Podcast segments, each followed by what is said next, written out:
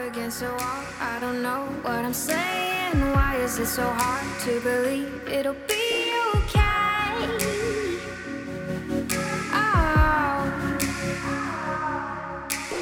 feels like all is lost. I don't know what to do.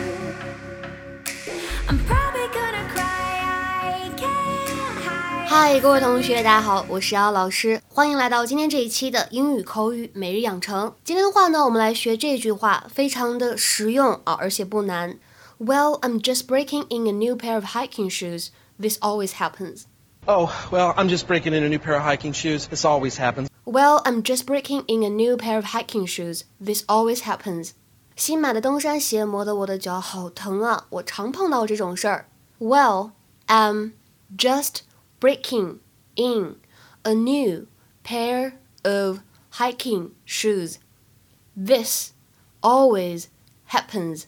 Oh, well, I'm just breaking in a new pair of hiking shoes. This always happens. 在整句话朗读过程当中呢，我们注意一下 just 和 breaking 当中呢有一个完全失去爆破的现象，just breaking，just breaking。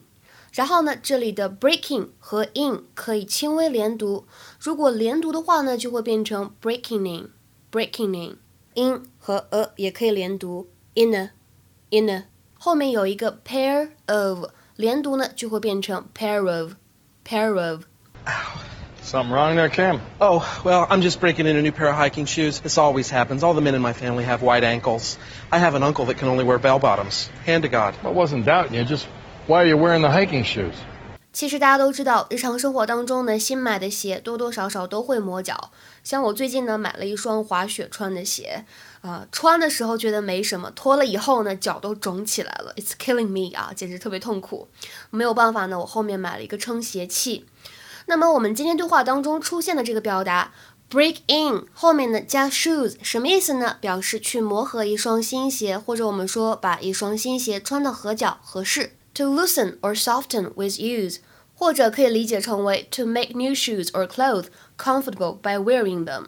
比如说，我们可以看一下下面这样一些例子：It takes a while to break in a pair of new shoes. It takes a while to break in a pair of new shoes. 要想把一双新鞋磨合的合适，需要挺长时间的。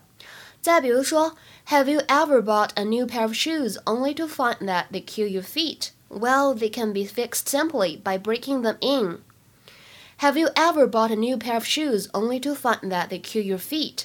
Well, they can be fixed simply by breaking them in. 你有没有这样的经历？买了一双新鞋，却发现穿上简直疼的想把腿给锯掉。其实呢，可以通过一些方法来把新鞋磨合磨合。Have you ever bought a new pair of shoes only to find that they kill your feet? Well, they can be fixed simply by breaking them in. 今天的话呢，请同学们尝试翻一下下面这个句子，并留言在文章的留言区。If trying to break in your high heel shoes doesn't seem to be working, stop by a shoe repair shop for a quick fix. If trying to break in your high heel shoes doesn't seem to be working, stop by a shoe repair shop for a quick fix. 这句话什么意思呢？欢迎各位同学的踊跃留言。 对了，通知一下，我们本周四呢，免费的口语角会在晚上八点钟进行。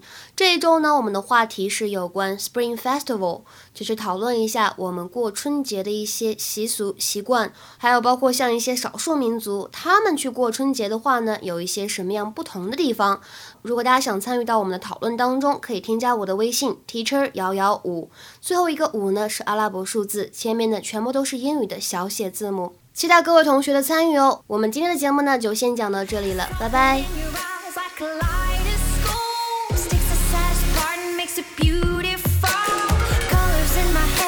Your eyes like